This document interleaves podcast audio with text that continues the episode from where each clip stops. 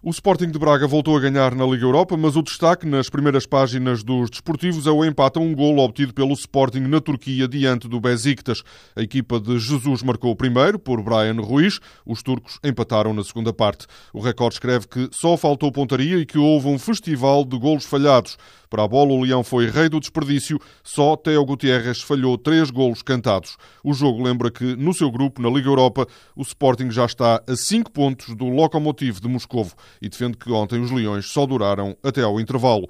Jorge Jesus admitiu que faltou alguma maturidade aos jogadores mais novos da equipa. A exibição do Sporting, os jogadores do Sporting estão de parabéns, faltando mais alguma, alguma experiência e alguma uh, competitividade nos confrontos diretos eh, tivemos alguma dificuldade eh, com os meninos. Em grande na Liga Europa está o Sporting de Braga. Ontem somou a segunda vitória em dois jogos. Um gol de ação foi o suficiente para derrotar os holandeses do Groningen. A bola afirma que é o melhor de sempre. O treinador Paulo Fonseca sublinhou que esta equipa já conseguiu algo que ninguém antes no clube tinha conseguido. Conseguimos aqui algo inédito, que foi vencer uh, os dois primeiros jogos da Liga Europa. O Sporting Braga também não ganhava aqui para as competições europeias, julgo eu, desde 2011.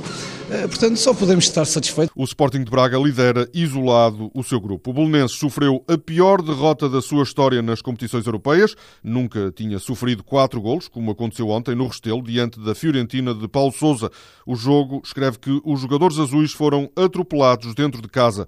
Para Sapinto, a derrota por 4-0 é injusta para a equipa. Sem dúvida nenhuma que jogamos contra um adversário de, de grande valor e que a surpresa seria nós ganharmos. Agora, o resultado é, é, muito injusto e acho que não merecemos um resultado tão pesado. O Bolonenses soma um ponto na Liga Europa ao fim de duas jornadas. Nos jornais desta sexta-feira há mais revelações do site Football Leaks, uma alegada proposta de renovação apresentada ao Sporting a Carrilho e que o jogador não quis assinar, previa que se o peruano viesse a jogar noutro clube português até 2021, o Sporting teria de ser indemnizado em 25 milhões de euros. Há ainda documentos sobre a contratação de Ola John pelo Benfica. O holandês terá custado mais de 10 milhões de euros e sobre a transferência de Imbolá para o Futebol Clube do Porto. O Futebol Leaks divulgou uma alegada carta do Marselha a reclamar 10 milhões de euros supostamente em atraso.